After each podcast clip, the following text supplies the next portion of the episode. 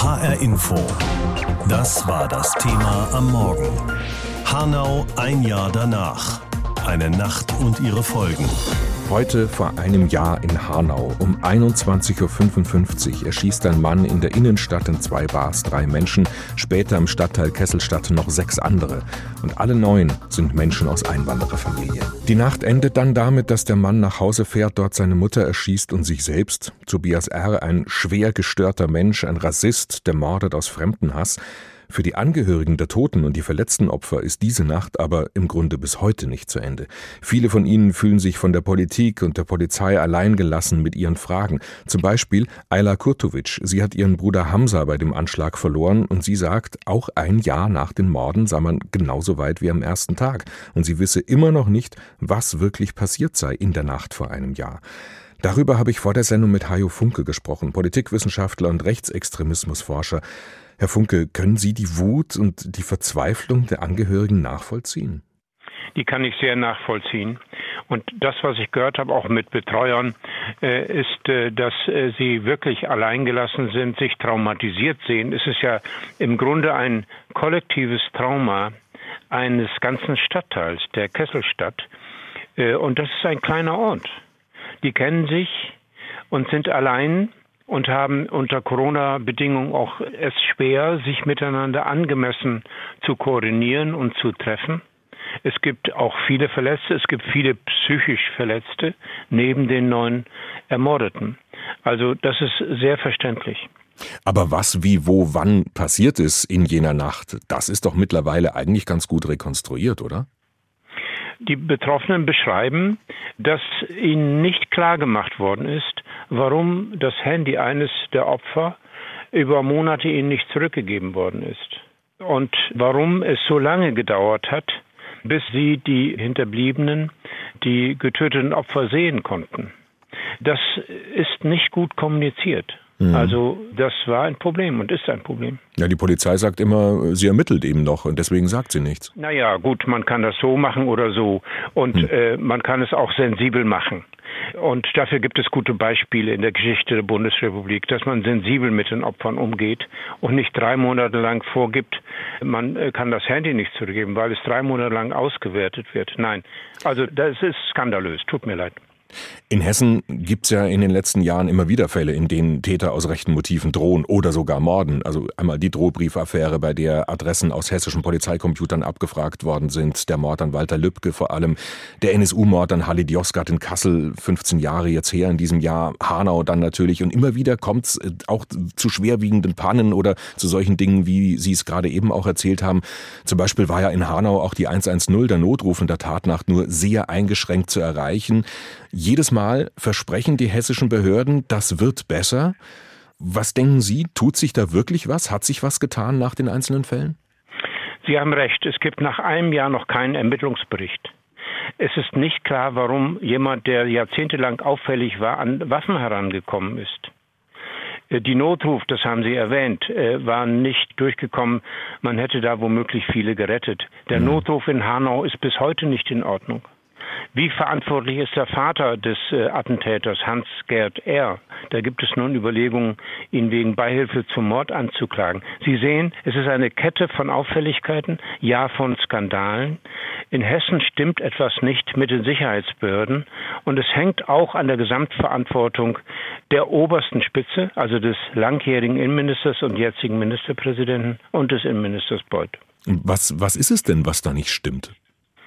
Eine Atmosphäre der Verharmlosung, der Gleichgültigkeit und im Fall des äh, Stefan Ernst Verfahrens die Entscheidung der Sicherheitsbehörden, einen einschlägigen Bericht über die rechtsextreme Szene, insbesondere in Kassel, äh, nicht zu veröffentlichen.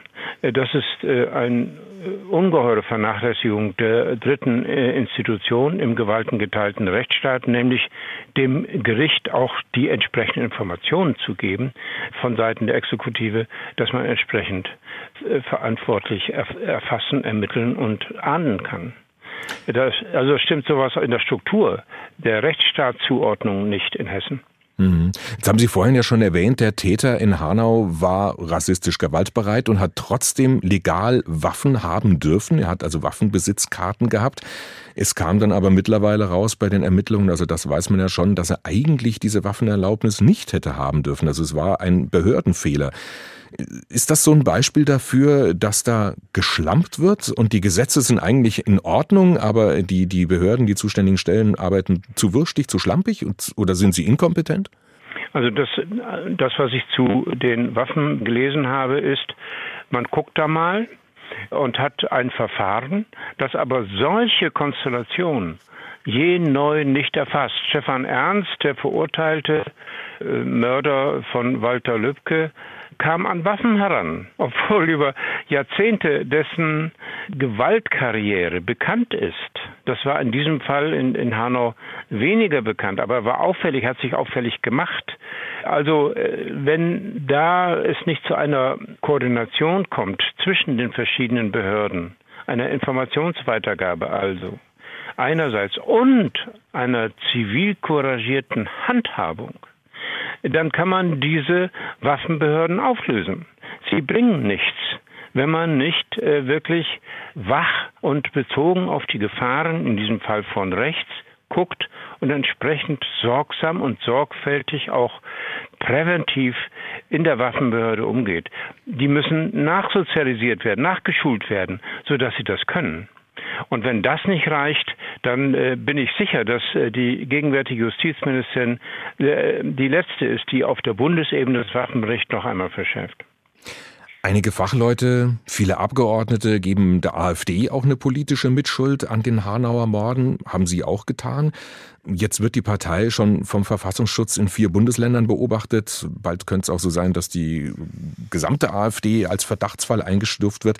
Machen Sie sich da nicht ein bisschen zu leicht, wenn Sie sagen, die politische, die politische Verantwortung liegt auch bei der AfD? Warum sollte ich es mir zu leicht machen, wenn ich eine Mitverantwortung bei einer Partei sehe? Naja, die, die AfD hat nichts zu entscheiden in Hessen. Natürlich nicht.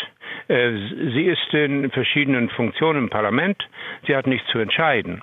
Aber äh, das Milieu, das sie schafft, also die Aufheizung des Klimas, die rassistischen Vorwürfe gegen genau solche Gruppen, die dann Angriffsziel des Attentäters waren, die sind doch bekannt. Das kennen Sie doch, das wissen Sie doch. Und zwar genauso in Hessen wie in der Bundesrepublik. Nein, äh, die AfD hat mit ihrem äh, weithin rechtsextremen Kurs eine Mitverantwortung für die Aufheizung des Klimas und damit indirekt eine Verantwortung für Gewalttaten.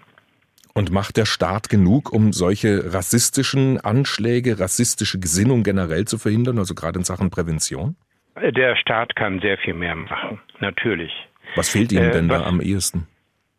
Was wir gesehen haben, ist, erst seit Hanau oder vor allem mit Hanau hat der zuständige Bundesinnenminister von einer Blutspur des Rechtsterrorismus gesprochen.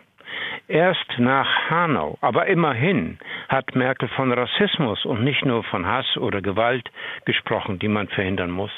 Das heißt, wir haben in der Tat in der Öffentlichkeit und damit auch in der Politik und auch in ihren Medien ein neues Verständnis über den Zusammenhang von Aufhetzung und rassistischen Gewalttaten. Und das ist wichtig und neu, damit man tatsächlich präventiv sein kann. Als zuständige Sicherheitsbehörden, als Politik und natürlich als wir als Gesellschaft. Und alles dieses drei ist nötig. Und zwar gerade in Hessen. Also Sie finden es schon eine Verbesserung, wenn man deutlichere Worte, deutlichere Begriffe dafür findet, was da passiert ist. Ja, und das ist ja nicht alles. Man hat dann auch danach erheblich verzögert, aber immerhin im Herbst äh, 89 äh, Maßnahmen zum, zur Bekämpfung des Rechtsextremismus. Man hat erkannt, dass die Hauptgefahr, auch im Übrigen in der Frage des Antisemitismus, von ganz rechts kommt also von rechtsextremen Gewalttätern und von jenen Rechten, die hm, hetzerische, rassistische Agitation betreiben und wie die AfD von Kulturfremden sprechen. Übrigens die ganze Breite der AfD, die man in Deutschland nicht haben will. Also genau jene, hm, die Opfer des Attentats in Hanau wurden. Heute vor einem Jahr hat ein Rassist in Hanau neun junge Menschen ermordet, danach dann noch seine Mutter und sich selbst. Neun Menschen aus Einwandererfamilien erschossen ganz öffentlich in Bars auf der Straße in einem Kiosk. Und gleich am Tag danach hat der Generalbundesanwalt die Sache an sich gezogen und damit diese Morde als Terrorismus eingestuft.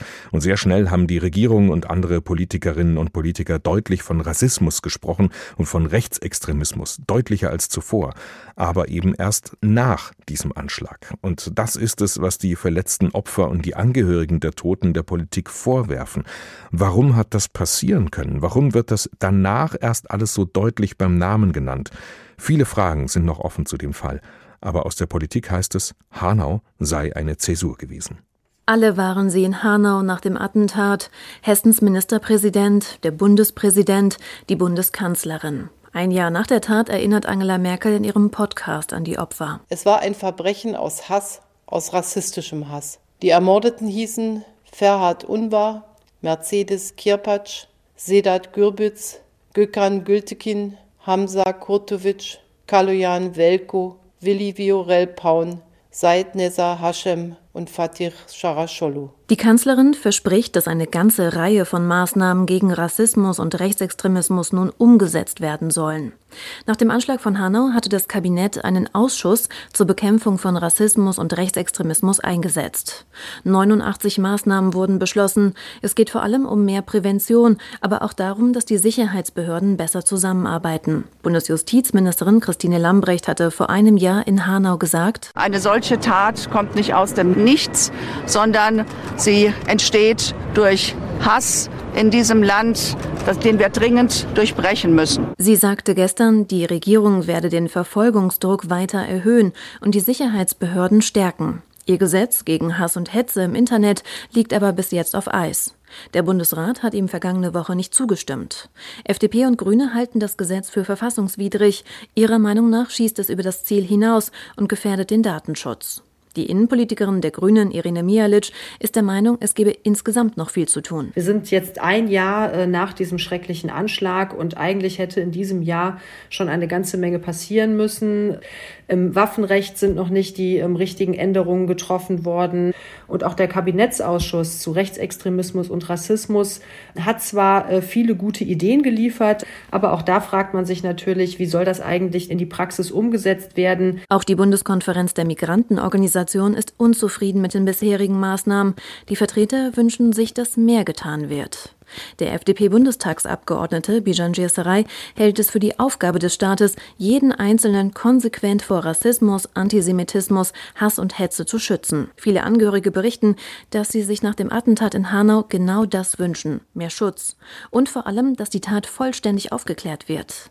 Ayla Kurtovic, deren Bruder Hamza im Alter von 22 Jahren vor einem Jahr ermordet wurde, will wissen, wie es zu der Tat überhaupt kommen konnte. Ich würde mir wünschen, dass der Sachverhalt lückenlos und vollständig vollständig aufgeklärt wird und dass man aus den Fehlern, die passiert sind, Konsequenzen ziehen.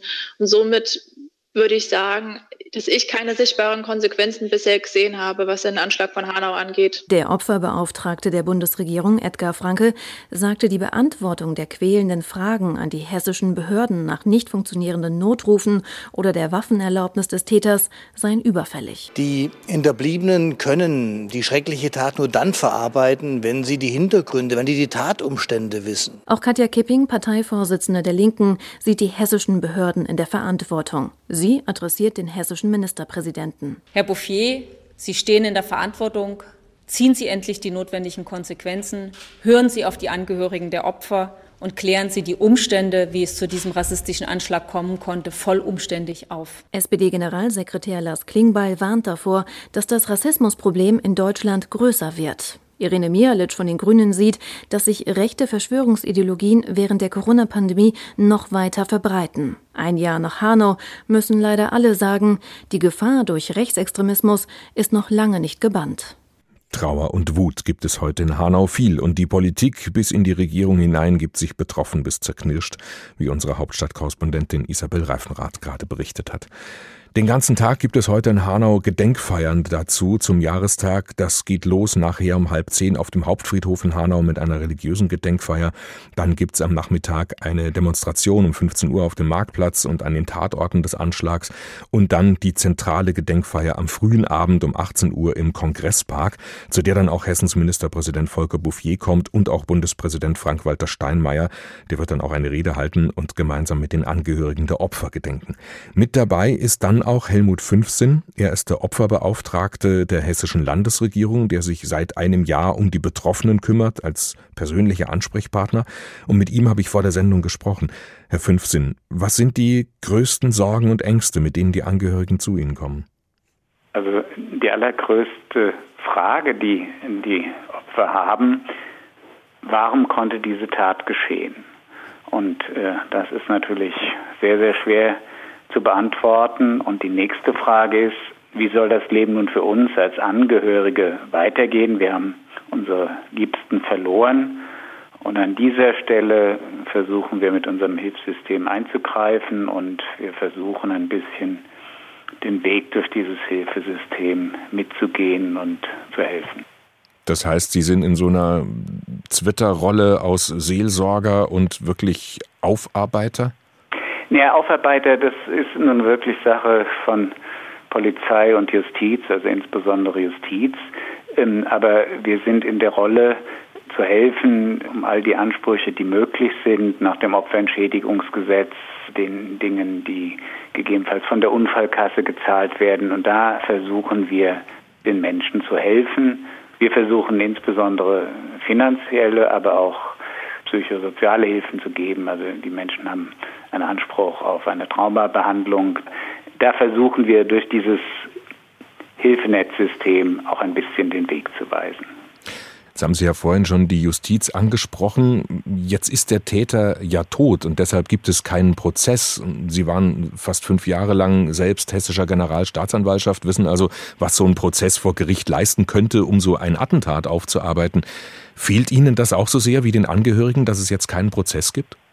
Also natürlich fehlt dieser Prozess und insbesondere für die Angehörigen ist es sehr, sehr schwer zu ertragen, dass Antworten, die man dort gegebenenfalls noch bekommen hätte, nun gar nicht mehr gegeben werden können. Das ist wirklich für die Angehörigen ganz schwierig.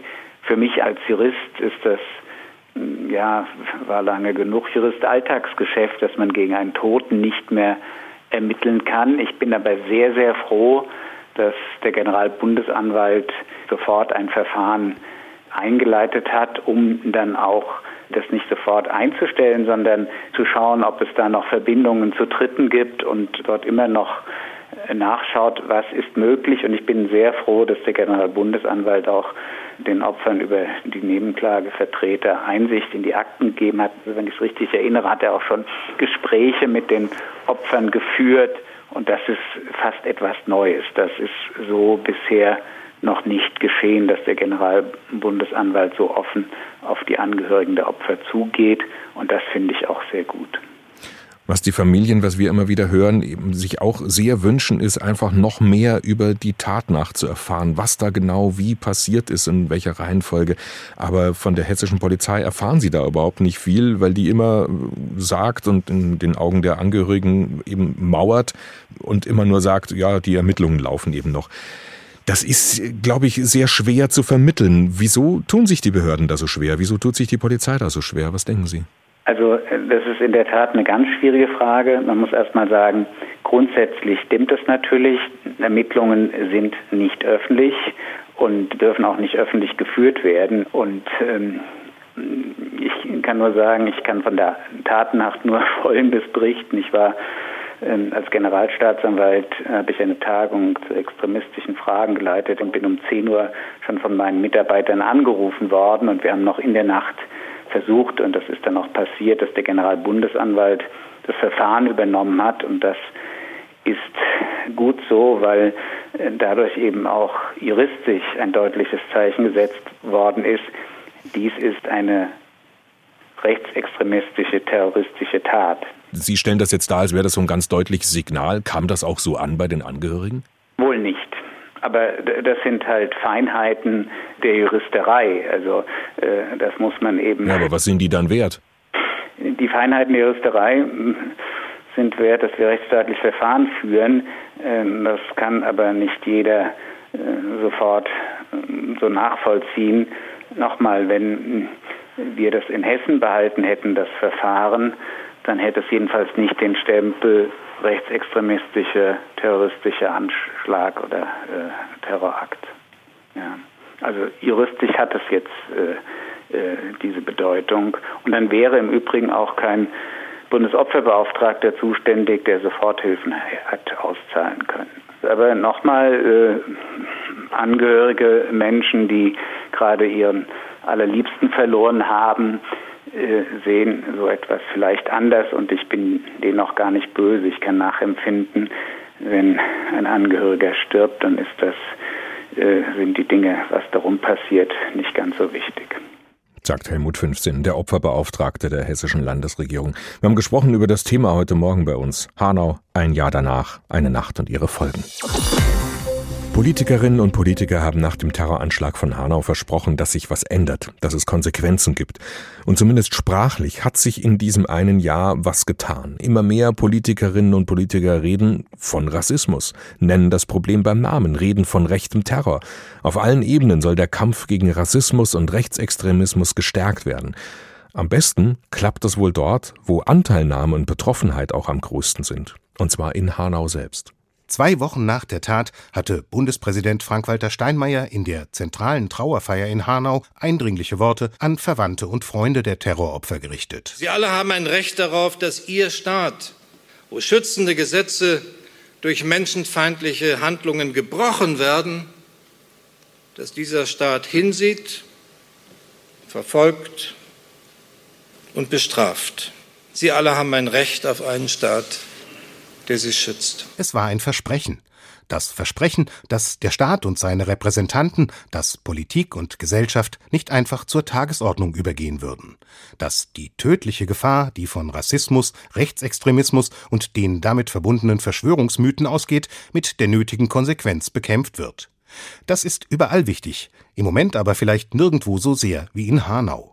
Oberbürgermeister Klaus Kaminski sagt, Der 19. Februar 2020 hat die Stadt ins Mark getroffen, weil wir in Hanau gewohnt sind, dass Menschen unterschiedlicher Herkünfte, unterschiedlicher Religionen seit Jahrzehnten, in Wahrheit seit Jahrhunderten respektvoll miteinander umgehen. Kaminski will, dass neben den Angehörigen der neun Ermordeten und der eng mit ihnen verbundenen Initiative 19. Februar auch die Stadt dauerhaft Flagge zeigt. Etwa mit dem neuen Zentrum für Demokratie und Vielfalt, das Land und Bund mitfinanzieren. Dort sollen Akteure und Initiativen zusammengeführt, Kräfte gebündelt und Ideen für das Miteinander in der Stadt entwickelt werden. Wir wollen Gelegenheiten schaffen, um über Demokratie zu reden, die Werte, die vielleicht viele mittlerweile für selbstverständlich ansehen. Und das geht nur, wenn man auf der anderen Seite konsequent gegen Rassismus und gegen Gewalt in unserer Gesellschaft eintritt. Und in diesem Zentrum für Demokratie und Vielfalt wird das in vielfältiger Weise geschehen. Auch die hessische Landesregierung sucht nach einer angemessenen Antwort auf den Terror von Hanau. Mit dem Meldeportal Hessen gegen Hetze bekämpft sie den Hass im Netz, der den Nährboden für solche Taten bildet. Die Seite ist aber keine Reaktion auf Hanau, sie war schon vor dem Anschlag online. Neu ist ein mit zwei Millionen Euro bestückter Landesfonds, über den Kriminalitätsopfer entschädigt werden können, ein Angebot auch, aber nicht nur an die neuen Hanauer Familien und andere Betroffene rassistischer Gewalt. Hessens Innenminister Peter Beuth sagt, wir führen den Kampf gegen den Extremismus, gegen den Rassismus, gegen den Antisemitismus in unserem Lande hoch engagiert. Vollständige, absolute Sicherheit wird es in unserem demokratischen Rechtsstaat leider nicht geben. Für Beuth geht es auch ums eigene Profil. Die Affäre um hessische Polizisten, die Rechtsextremisten mit vertraulichen Daten versorgt haben sollen, damit die als NSU 2.0 Morddrohungen verschicken konnten, hat ihm politisch geschadet. Bei den Ermittlungen zum Anschlag von Hanau ist Beuth erstmal nur Zuschauer. Er betont aber, wir haben seitens der hessischen Landesregierung zugesagt, dass wenn der Generalbundesanwalt seine Ermittlungen beendet hat, dass wir dann die Fragen, die dann noch offen sind, unsererseits versuchen, den Angehörigen zu beantworten. Der Anschlag von Hanau hat einiges angestoßen, in der Stadt, im Land Hessen, aber auch im Bund. Darauf hat Kanzlerin Angela Merkel anlässlich des Jahrestages von Hanau gerade in ihrem Podcast hingewiesen. So stellen wir die Sicherheitsbehörden des Bundes für diesen Kampf neu auf und stärken ihre Fähigkeiten. Wir wollen mehr Unterstützung für die Mitbürger, die Opfer rassistischer Diskriminierung werden. Wir tun mehr für Programme, die die demokratische Zivilgesellschaft stärken und fördern. Dass neun Unschuldige sterben mussten, damit sich etwas bewegt, das ist ein Jahr nach Hanau die bittere Pointe. Wolfgang Hetfleisch zum Jahrestag des Terroranschlags von Hanau und was sich politisch getan hat in diesem einem Jahr. HR Info. Das Thema. Wer es hört, hat mehr zu sagen.